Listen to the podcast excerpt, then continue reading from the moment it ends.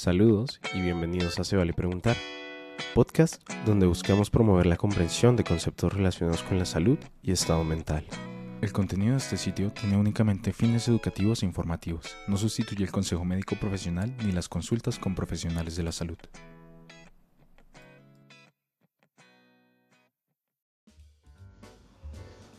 Buen día a nuestros oyentes de nuestro podcast Se Vale Preguntar. Les habla el día de hoy Carlos Orjuela, residente de psiquiatría y presentador de nuestro podcast. Les agradecemos a todos nuestros oyentes que escucharon nuestro primer episodio y tomamos en cuenta toda su retroalimentación.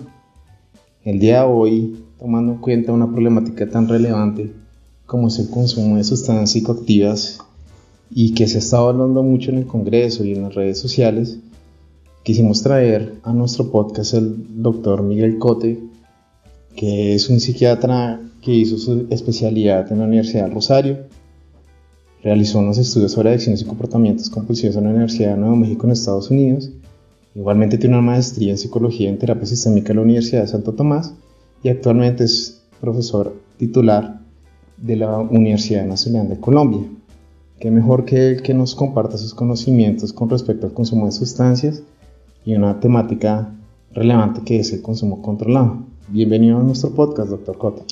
Gracias por la invitación, Carlos. Es un placer tenerlo a usted en nuestro podcast, doctor.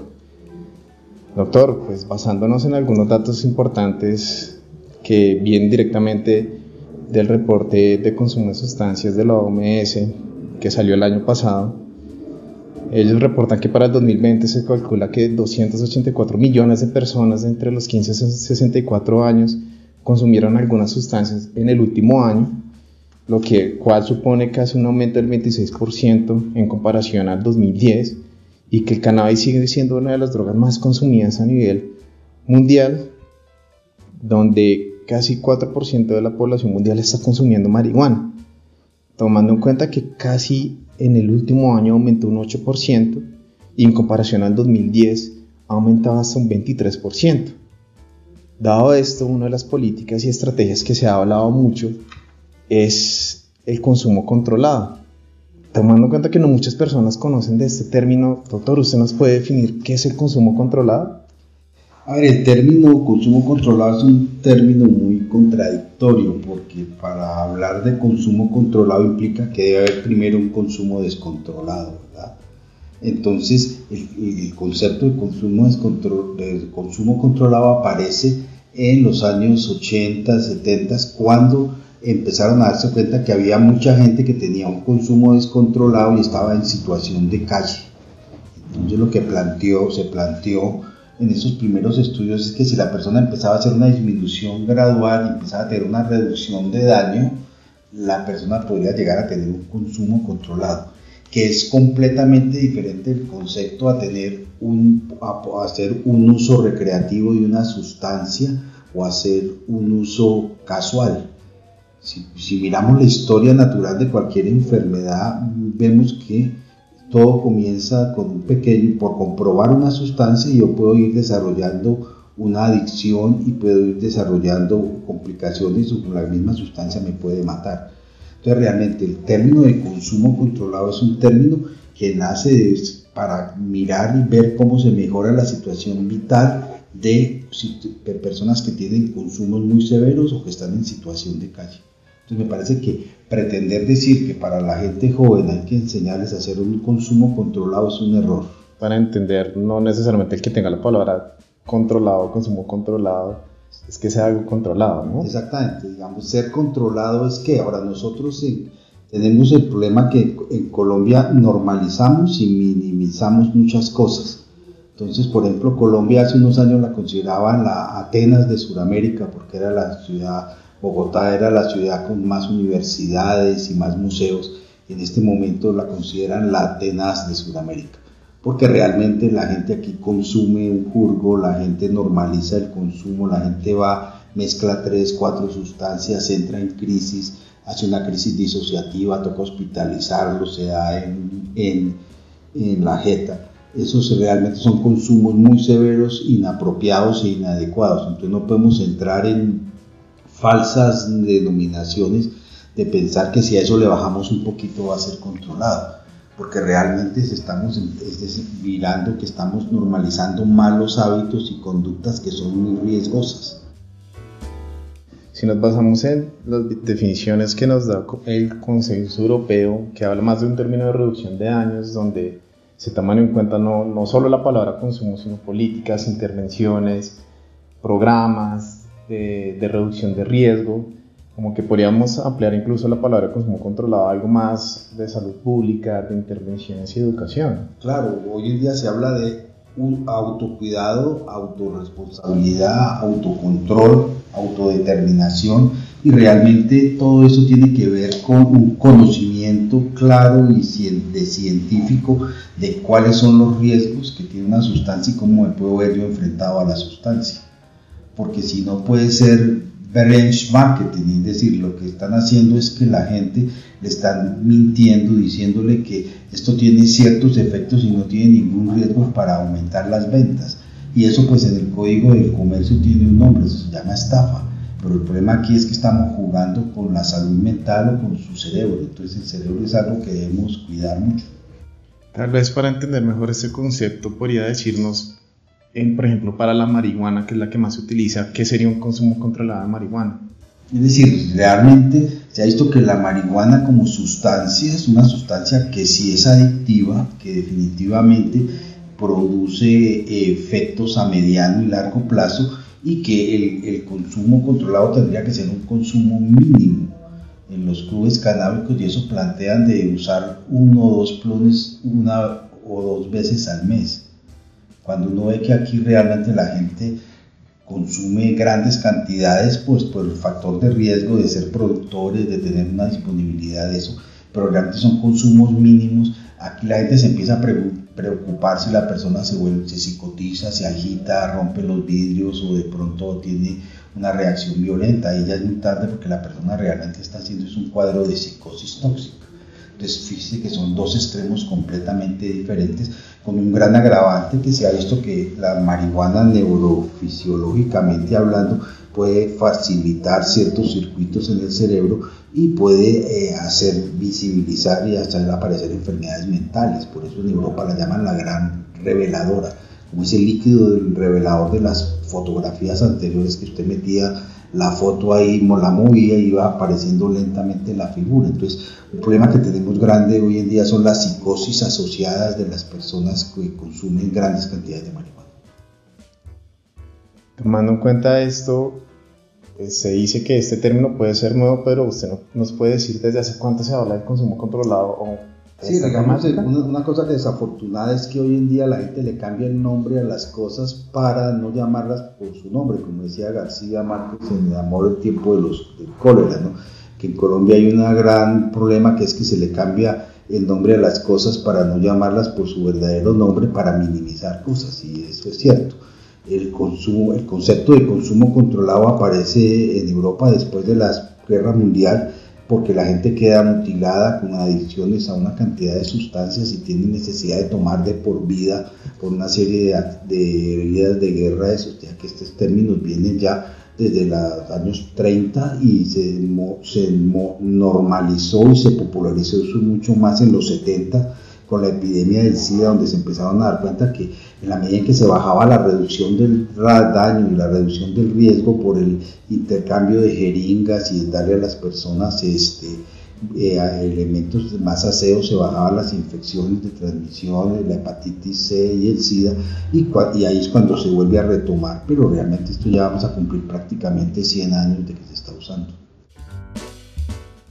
Es llamativo como en Colombia hasta ahorita estamos hablando un poco de eso, sabiendo que tenemos tanta historia y que en el mundo esto ya lleva casi un, siglo. Sí, claro, es que nosotros tenemos la costumbre de todo verlo en blanco y negro y pues realmente ya estamos en la era de Technicolor hace mucho tiempo, los televisores a color se los inventaron más o menos en los años 50, o sea que ya es para 100 años de ver las cosas como más gradualmente y de un modelo y de un concepto más sistémico, hay que verle los diferentes matices, no podemos ver todo en blanco y negro y radicalizarnos, pero parece que es nuestro estilo nacional, digamos. Debe ser difícil para cualquier persona aquí que le estemos diciendo que un consumo controlado de marihuana debe ser solo dos clones a la semana. ¿no? Claro, porque la gente aquí se levanta, fuma para la mañana, fuma al mediodía, fuma a todo momento y ya lo que tiene es una dependencia y un consumo compulsivo, que técnicamente ese consumo compulsivo sería un consumo totalmente descontrolado, lo lleva a que tarde que temprano van a aparecer enfermedades como la depresión, la ansiedad, la irritabilidad, la pereza o inclusive los cuadros de psicosis. Entonces no podemos ponerle el nombre que no es a la situación simplemente como para minimizar los riesgos y la, y la gravedad de una enfermedad, como sería la adicción. En ese mismo estudio que hablamos de la Organización Mundial de la Salud que salió el año pasado, también hablan mucho cómo cambia el consumo en los distintos países, en distintas poblaciones, la diferencia entre hombres y mujeres, entre las edades y el tipo de sustancias que se consumen dependiendo de la etapa de la vida. ¿Usted cree que hay alguna jerarquía o alguna estrategia que debemos priorizar a nivel de salud pública para tener un consumo controlado en el país? Digamos, para controlar el consumo, que sería diferente de tener consumo controlado, que son dos cosas como dicen los filósofos de la ciencia, una cosa es una bola negra y otra es una negra en bola. Aquí pasa lo mismo, una cosa es el consumo controlado y otra cosa es el controlar el consumo. Es importante que la gente aprenda y aprenda lo que es importante y lo que es fundamental en esto y que sería pues las verdaderas situaciones de toxicodinamia y toxicocinética de cada droga, es decir, los riesgos de cada droga y no que a la gente le la enseñen o le, le digan cosas que no son ciertas. Sería como intervenir más en psicoeducación en distintos ámbitos. Claro. Nos está faltando. Porque una cosa es psicoeducar y otra cosa es satanizar la educación o minimizar y normativizar y volver normal el hecho de drogarse o de hacer una, una crisis maniforme o de tener sexo químico porque se están consumiendo anfetaminas a mirar los riesgos sociales y los, la higiene sexual que uno pueda tener, digamos, en esos dos contextos. Tal vez usted nos podría decir si una de las estrategias que podemos aplicar todos es dejar de normalizar el consumo como una estrategia para tener un consumo controlado en nuestra sociedad. Claro, el riesgo grande es que nosotros estamos normalizando el uso de alcohol, el uso de tabaco y el uso de marihuana y entonces realmente todo se volvió normal y todo está permitido y existen unos riesgos, unos factores genéticos, unos factores ambientales que se pueden disparar con eso. Entonces tenemos que volver como a ciertas buenas costumbres de hacer todo como con lo que hablábamos al principio, autocontrol, autorresponsabilidad, autodeterminación, autoconocimiento y moderación. Porque realmente pues el riesgo de ser un país que tiene disponibilidad de muchas sustancias, pues lleva a que también la gente se, exagere en hacer absolutamente el uso de estas sustancias. Tomando en cuenta que en, nuestro país, pues en ese último estudio relata que en general en Colombia un aumento de la cocaína que se produzca en el país y que tenemos una sobredemanda y es difícil tener una moderación en el contexto colombiano, ¿no? Claro, eso es la tendencia, es lo que llaman epidemiológicamente la tendencia. Aquí hay una sobreproducción y lo que se ha visto en todas partes del mundo es que cuando no se puede vender por una pandemia, por ejemplo, o alguna cosa, pues se salga a venderse más barato en los mercados locales, entonces se disparan los consumos. Para las personas que nos están oyendo, tal vez una de las preguntas que se les viene a la mente es si cómo iniciar para tener un consumo controlado. De pronto tienen algún familiar que les gustaría ayudar y introducirle este concepto. ¿Usted qué le sugeriría a nuestros oyentes para que empiecen a entender el consumo o los que estén abiertos cómo iniciar un consumo controlado?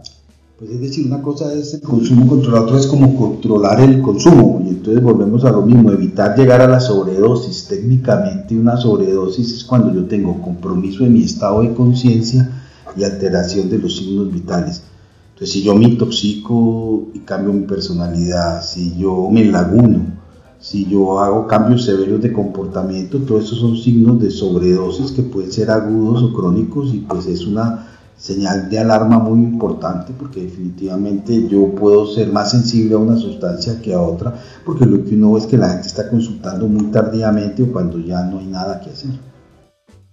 vale la pena tomar en cuenta estos signos de alarma para que consulten de manera no, porque la gente joven le echa la culpa al profesor o a la rotación, a la universidad, fue una semana muy intensa, había muchos exámenes, entonces yo para descansar voy a ir a drogarme o relajarme un poco y en la relajada entonces pasan cosas, entonces la culpa es del contexto, pero no es de uno, se trata de como uno asumir. Y ya pues en casos muy particulares existe una carga genética y algunos factores psicológicos que pueden empeorar el consumo por lo de esa, la hipótesis de la automedicación, que hay gente que tiene o trastornos ansiosos o trastornos depresivos y busca una sustancia que lo nivele. Entonces uno automedicándose pues puede empeorar, la cura sale peor que la enfermedad, además si el que lo formula no es un médico. Sería bueno, pensando en esos conceptos que nos dice, que las personas que estén consumiendo, que estén buscando estas estrategias de automedicarse, que busquen ayuda por parte de un, idealmente de un psiquiatra o una trabajadora social para que tengan una mejor guía de psicoeducación en eso. Sí, claro, aquí se habla de hoy en día de buscar ayuda con personal de salud mental y no necesariamente llegar donde el especialista y no minimizar o no darle importancia a lo que está pasando. Porque por eso hay gente que está muy ansiosa, hay gente que tiene problemas de habilidades sociales, hay gente que tiene problemas de eh, relación o de autoestima, entonces eso usted lo puede mejorar con un porrito, lo puede mejorar con una buena terapia, entonces una cosa es una cosa y otra cosa es otra cosa. Muchas gracias por su participación el día de hoy. Esperamos poder tener su disponibilidad para otro episodio de Se Vale Preguntar. Recuerden que estamos disponibles en todas las redes sociales, principalmente en Spotify e Instagram y no duden en abordar los otros temas que tengan dudas. Recuerden, siempre se vale preguntar en cuestiones de salud mental. Muchas gracias a todos nuestros oyentes.